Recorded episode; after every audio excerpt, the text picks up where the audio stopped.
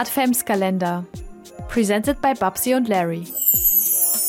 Tür 5. Rosa Luxemburg. Sie gilt als die größte linke Politikerin des 20. Jahrhunderts und wurde von ihren Gegnern kaltblütig ermordet. Rosa Luxemburg war Vorkämpferin der Arbeiterbewegung und vor allen Dingen Pazifistin. Sie setzte sich dafür ein, den Nationalismus, Imperialismus, die Monarchie und auch den Kapitalismus zu bekämpfen und widmete ihr ganzes Leben ihren politischen Überzeugungen. Rosa Luxemburg wurde am 5. März 1871 als Rosalia Luxemburg in Samocht im von Russland besetzten Kongress Polen geboren. Sie war das letzte von fünf Kindern einer jüdischen Familie, die wenige Jahre nach ihrer Geburt nach Warschau zogen, um den Kindern eine bessere Bildung ermöglichen zu können. Mit fünf Jahren leidete sie an einer unbekannten Hüftkrankheit, die fälschlicherweise als Tuberkulose diagnostiziert wurde, weshalb ihr eine einjährige Bettruhe verschrieben wurde. In der Zeit brachte sie sich selbst das Lesen und das Schreiben bei. Wegen der Fehldiagnose und der falschen Therapie blieb die Hüfte deformiert und sie war seitdem gehbehindert und hinkte auf einer Seite. Zu Hause sprach ihre Familie sowohl Deutsch als auch Polnisch, aber Rosa Luxemburg soll außerdem auch noch Russisch und Französisch gesprochen haben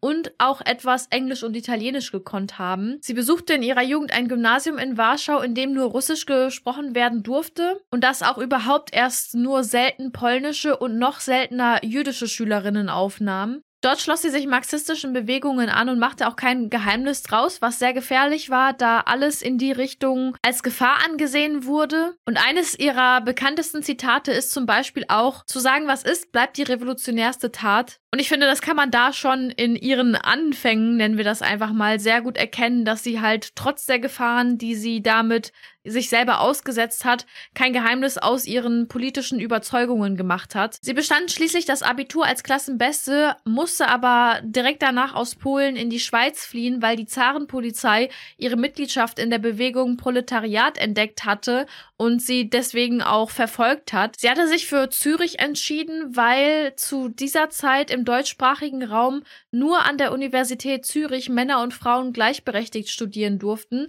Das war im Jahr 1889. Dort begannen sie erst Philosophie, Mathematik, Botanik und Zoologie zu studieren und wechselte dann ein paar Jahre später aber in die Rechtswissenschaft, Wirtschaft und Geschichte. Und wenn wir jetzt schon beim Thema Gleichberechtigung sind, ich habe ja gesagt, dass es nur in Zürich die Universität gab, die Männer und Frauen zugelassen hat zum Studium, zumindest im deutschsprachigen Raum. Rosa Luxemburg hat sich auch mit dem Feminismus beschäftigt der damaligen Zeit, aber sie hat ihn sehr scharf kritisiert, denn sie war der Meinung, dass der Feminismus sich nur auf privilegierte Frauen aus der Oberschicht bezieht, beziehungsweise die diejenigen waren, die den Feminismus vorangetrieben haben. In ihren Augen haben sie nur den Status reicher weißer Männer Männer angestrebt und die rechtlichen Ansprüche, sowas wie zum Beispiel Wahlrecht und Bildung, was natürlich auch sehr wichtig ist, was dann auch endlich von den Frauen erreicht wurde, dass sie wählen durften und dass sie dann Zugang zur Bildung bekommen haben. Aber so wie Rosa das gesehen hat, ist das zwar wichtig, aber halt auch nur ein kleiner Teil von sozialen Systemen. Und diese Oberschicht hat eben die Unterschicht ignoriert, die weiterhin in Fabriken eingegangen ist oder im Kindbett gestorben ist. Also sie hatte schon sehr früh den intersektionalen Gedanken. Hier vor allen Dingen, was verschiedene Klassen angeht. Rosa war auch sehr intersektional, was so Klassendenken anging, beziehungsweise war sie auch sehr europäisch und international ausgerichtet. Also all ihre Ideen wollte sie in ganz Europa und am besten in der ganzen Welt durchsetzen. Sie hat sich ja für die Arbeiterklasse eingesetzt und wollte wollte sozusagen die Arbeiterklassen aller Länder mobilisieren, damit man sich gemeinsam gegen die Oberschicht wenden kann. Und das, finde ich, sieht man auch hier in ihrer Idee beziehungsweise ihrer Interpretation von Feminismus. Sie hat auch erkannt, dass Geschlechtergerechtigkeit und sexuelle Befreiung mit ökonomischer Gerechtigkeit einhergehen muss. Das ist ja auch etwas, was wir heute in den Debatten sehen, wie zum Beispiel der Gender Pay Gap, dass man halt eben nicht frei sein kann, wenn man in anderen Bereichen unterdrückt wird. Also dass halt nach dem Gesetz gleichberechtigt ist, aber wenn man halt in zum Beispiel der Wirtschaft oder in anderen Bereichen unterdrückt wird, man trotzdem nicht die Befreiung erreichen kann, dass man halt ja komplett frei ist, wie man das, wie wir das gerne hätten. Und solange das nicht geschieht, gibt es auch keine richtige Geschlechtergerechtigkeit. Und Rosa Luxemburg hat sehr viel über das Patriarchat geschrieben und auch wie die Unterdrückung schon im Kleinen passiert. Und sie hat auch schon erkannt, dass weder Feminismus noch eben die sozialdemokratische Bewegung losgelöst von allen anderen sozialen Fragen ist. Also dass immer alles miteinander einhergeht, sich alles gegenseitig beeinflusst und man nicht nur an einer Säule schrauben kann, sondern man alle Säulen gleichzeitig anpacken muss, um eben etwas in dem System zu verändern. Ihre sozialdemokratischen Überzeugungen haben dazu geführt, dass sie sich von 1887 bis 1898 in der polnischen Sozialdemokratie eingebracht hat. Sie hat dabei Polens nationale Unabhängigkeit und Umwandlung in eine bürgerliche Demokratie angestrebt, aber auch gleichzeitig gesagt, dass Polen, da das ja geteilt war auf drei verschiedene Besetzer, auf Basis dieser Systeme keine unabhängige Nation bilden kann, also dass man sozusagen ein komplett neues System einführen muss. Das passt übrigens auch zu der ersten Folge, wo ich über Margaret Atwood gesprochen habe, wo sie ja auch gesagt hat, dass neue Systeme immer wieder auf alten Systemen aufgebaut werden, weshalb die alten Systeme auch immer wieder zum Vorschein kommen. Sie hat außerdem auch den Gedanken verfolgt, dass die polnische Arbeiterklasse sich nur gemeinsam mit zum Beispiel der russischen, deutschen und österreichischen emanzipieren kann. Also sie hat da sehr stark sich auf das Klassendenken fokussiert und weniger nationalistisch gedacht und hat erkannt, dass wenn man halt eben eine große Menge mobilisieren kann, dass man dadurch auch sozusagen die Macht von oben nach unten verlagern kann. Außerdem waren ihre Ziele und auch die Ziele der polnischen Sozialdemokratie der Sturz des Zarismus, ebenso des Kapitalismus und auch der Monarchien in ganz Europa. Sie hat nämlich den Standpunkt vertreten, dass Sozialismus und Nationalismus nicht miteinander vereinbar sind, also weder in Polen, sonst überhaupt irgendwo auf der Welt. Bei politischen Gegnern sowohl innerhalb der Sozialdemokratie als auch außerhalb der Sozialdemokratie in anderen Bewegungen war sie teilweise verhasst und wurde halt oft mit sexistischen, aber auch antisemitischen Angriffen konfrontiert. Zum Beispiel wurde ihr Hass auf das eigene Vaterland unterstellt, sie wurde als jüdischer Auswurf bezeichnet oder als teuflisches Zerstörungswerk. Irgendwann wurde sie aber aus der polnischen Sozialdemokratie ausgeschlossen und hat es dann in Deutschland versucht. Aber trotzdem hat sie immer international gedacht. Sie hat immer auch Polen mitgedacht. Sie hat zum Beispiel auch ihre Doktorarbeit über Polens industrielle Entwicklung geschrieben. Ab 1898 hat sie dann sich in der deutschen Sozialdemokratie engagiert. Als sie fertig mit dem Studium war, ist sie nach Berlin gezogen und hat einen Deutschen geheiratet, um die deutsche Staatsbürgerschaft zu bekommen, damit sie sich eben auch politisch engagieren kann in Deutschland und eben auch dann in die Politik gehen kann. Sie ist dann sofort in die SPD eingetreten, die damals als fortschrittlichste sozialistische Partei Europas in der Arbeiterbewegung galt. Und sie hat da sehr stark mitgewirkt. Sie war als Rednerin unterwegs, vor allen Dingen zum Beispiel auch für Polen um dort in Schlesien, das ja polnisch-deutsch war, Wählerinnen und Wähler und auch Anhängerinnen und Anhänger zu mobilisieren, womit sie sehr viel Erfolg hatte und auch international bekannt wurde. Sie schrieb viel, sie war Dozentin für Wirtschaftsgeschichte und Nationalökonomie und hat allgemein ihr ganzes Leben nach ihren politischen Zielen ausgerichtet. Sie hatte nicht nur Erfolg, sie wurde auch sehr stark kritisiert. Wie gesagt, haben ihre Gegner sie auch regelmäßig antisemitisch oder eben auch sexistisch beleidigt. Vor allem hat sie sich auch bei der aktuellen Politik unbeliebt gemacht und ist mehrmals in ihrem Leben verhaftet worden. Unter anderem 1904 wegen Majestätsbeleidigung. Da wurde sie zu drei Monaten Gefängnis verurteilt, weil sie es gewagt hat, Kaiser Wilhelm zu widersprechen.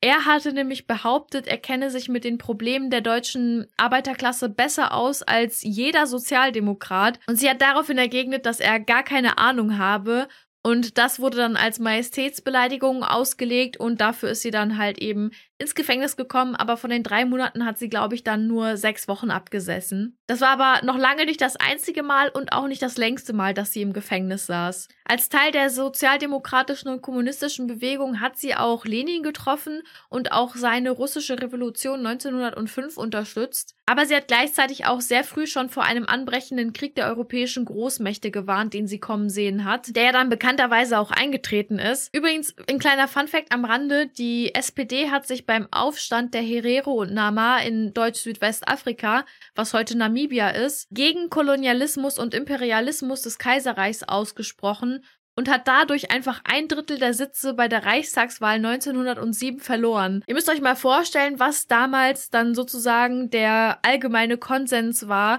wie man Kolonien gesehen hat, wie man Imperialismus gesehen hat, wie man auch die Menschen in den kolonialisierten Ländern gesehen hat, dass man halt einfach dadurch, dass man sagt, ey, wir wollen den Kolonialismus abschaffen, ein Drittel seiner Wählerschaft verliert. Das ist schon, das ist schon heftig. Wie gesagt, hat sie ja schon einen Krieg kommen sehen und hat sich dann, weil sie überzeugte Pazifistin war, dadurch unbeliebt gemacht, dass sie Hunderttausende dazu aufgerufen hat, den Kriegsdienst und Befehle zu verweigern. Und auch dafür musste sie wieder ins Gefängnis, diesmal 14 Monate. Und der Grund war Aufforderung zu Ungehorsam. Und da muss ich auch auf jeden Fall einwerfen, dass ich da absolut ihrer Meinung bin, weil wenn niemand zum Krieg geht, dann gibt es auch keinen Krieg. Natürlich gibt es immer Nationalisten oder Vaterlose, die eine Autoritätsfigur suchen und deswegen sich leicht beeinflussen lassen.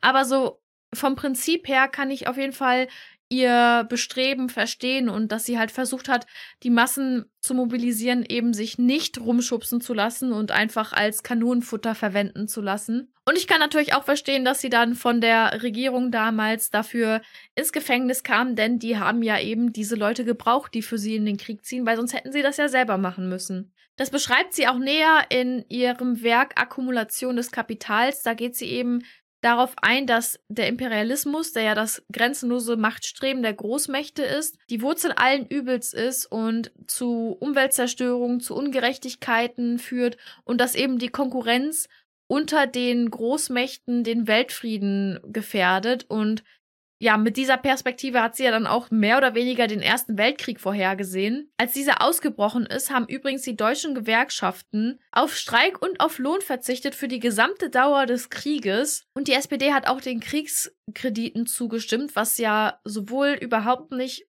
zu dem passt, wofür die SPD steht, aber schon gar nicht, wofür Rosa Luxemburg stand. Und für sie hat sowohl sie als Person, aber auch ihre ganze Bewegung versagt und sozusagen der Opportunismus gesiegt.